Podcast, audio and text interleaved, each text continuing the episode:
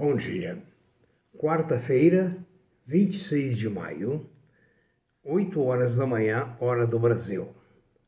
Aqui é o professor Aécio Flávio Lemos ah, para lhes dar alguns detalhes sobre as probabilidades do mercado hoje, servindo de orientação em conjunto com outros analistas, em conjunto com outros técnicos, para formar em sua memória, em sua cabeça, ah, dados mais amplos e concretos para as probabilidades de um mercado que muda a cada minuto por influência política ou influência técnica, ou às vezes até temporal, um tsunami, qualquer coisa assim. Né? Fogo em florestas, como já vimos diversas vezes, na Europa, na Austrália, né? não é só no Brasil, não. Né? E, então, a finalidade é essa. Né? Na, na Ásia, as bolsas fecharam em média para cima. Na Europa, tudo indica que vão para cima. Né? Nos Estados Unidos, para baixo, exceto Dow Jones. Dow Jones para cima. Veja bem, são previsões. No Brasil, a previsão é que ande de lado, mas a tendência a médio prazo é de alta. O dólar fechou a 5,33 ontem. O petróleo em Nova York está sendo negociado no momento a 68 dólares e 47 centavos. Isso o tipo Brent. O ouro bateu recorde ontem, 1907 dólares por onça Troy.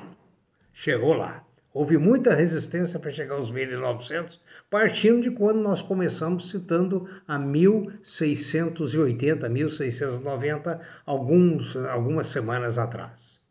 Os metais duros estão para cima. As commodities têm tendência de baixa pela pressão internacional, mas a madeira está adquirindo preços recordes. O comentário hoje no, né, no mercado é sobre a renúncia do presidente da Previ. Isso é muito ruim. A Previ é o maior fundo de pensão da América Latina e é o único, aliás, é o único, não, é um dos poucos fundos que até hoje não precisou de aporte por roubos milionários de indivíduos inescrupulosos. Ah, no passado, a Previ deixou, nas administrações anteriores, deixou marcas negativas, como a compra daquele parque em Campinas, na Anhanguera, que só dava prejuízo, a compra daquele complexo hoteleiro na Bahia, né? a construção daquele complexo. Imagine que o sócio era Odebrecht. Né? Então se teme muito, porque esse fundo é, ele possui uma quantidade muito grande de ações, imóveis, é, títulos é, públicos, títulos não públicos, debêntures, e realmente preocupa muito essa interferência do governo tentando colocar ali, ao invés de um técnico, um político, que nós sabemos como que os políticos amam a pátria. Os brasileiros apostam a cada dia mais no mercado externo. Nos Estados Unidos, o dólar caiu a nível recorde, muito, muito embaixo. E, finalmente, antes de passar para a segunda parte, é de se notar que o crescimento chinês está sendo refreado pela, pela alta das commodities. Vamos à nossa segunda parte. Na semana anterior, segundo as estatísticas, as pessoas físicas retiraram 2,7 bilhões de reais da Bolsa temendo um aumento da taxa de juros, o que enfraqueceria a bolsa e elevaria o lucro dessas, desses investidores na busca de investimentos mais seguros. Essa é a primeira observação dessa tarde. E agora um assunto muito importante. Na década de 60, eu fui fiscal visitador do Banco do Brasil na, principalmente quando o Banco do Brasil dominava por completo os financiamentos à agropecuária e à indústria no interior. E a gente via a agricultura uh, como um local de sofrimento para o produtor. A intensidade de intermediários controlavam o preço, uh, de certa forma, emprestavam dinheiro mediante o pagamento de da mercadoria produzida, cujos preços eles manipulariam na safra. Enfim, era uma atividade sacrificada, escravagista na realidade. Eu naquele tempo, procurava animar os produtores a procurarem tecnologia para melhorar a sua produtividade. Mas isso era impossível. Por que, que era impossível? Porque havia uma tradição. Se o meu avô fez assim, meu pai fez assim, eu vou fazer assim. E era muito mais uma questão de subsistência. Não era como hoje o agronegócio é uma empresa. Ou seja, desenvolvia tudo diante da prática familiar, passando de pai, de avô para pai, de pai para, filho, neto e assim sucessivamente. Né? Ah, não havia a constituição de uma empresa. E hoje a gente vai falar que é necessário que o produtor rural entenda muitos aspectos do negócio. Primeiro, é preciso que ele conheça marketing.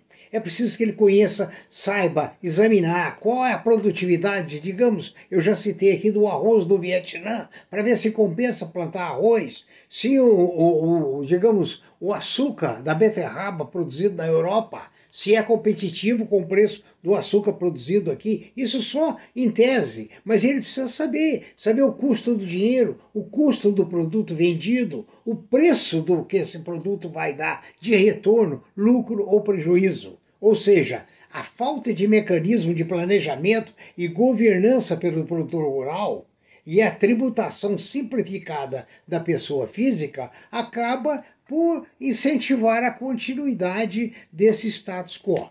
Né? Há vantagem no desenvolvimento porque essas empresas, a, a, a atividade rural se transformou em grande empresa. Veja bem, as alíquotas para as empresas são menores os impostos. As linhas de crédito para as empresas são maiores. Né? A oferta de produtos também né? maiores mercados de comercialização pela pessoa jurídica e compensação de crédito de impostos pagos indiretamente quando da aquisição de insumos e outras vantagens, lógico. Né? Agora, foi necessário abandonar aquele tratorista antigo, né, precário, por aquele técnico que vai ah, manejar aquela máquina totalmente automatizada e que algumas, inclusive, só precisa do motorista para fazer a curva no retorno. Né?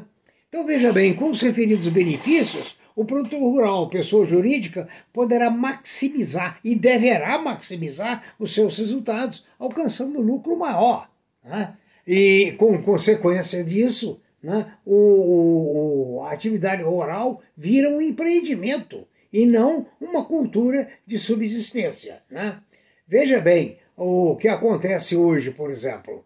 Os estados ligados a agronegócio vão puxar a renda per capita, a renda total no Brasil. Eu tenho aqui a informação, o seguinte, o, o PIB deverá crescer 3,17% esse ano. PIB brasileiro, Produto Interno Bruto.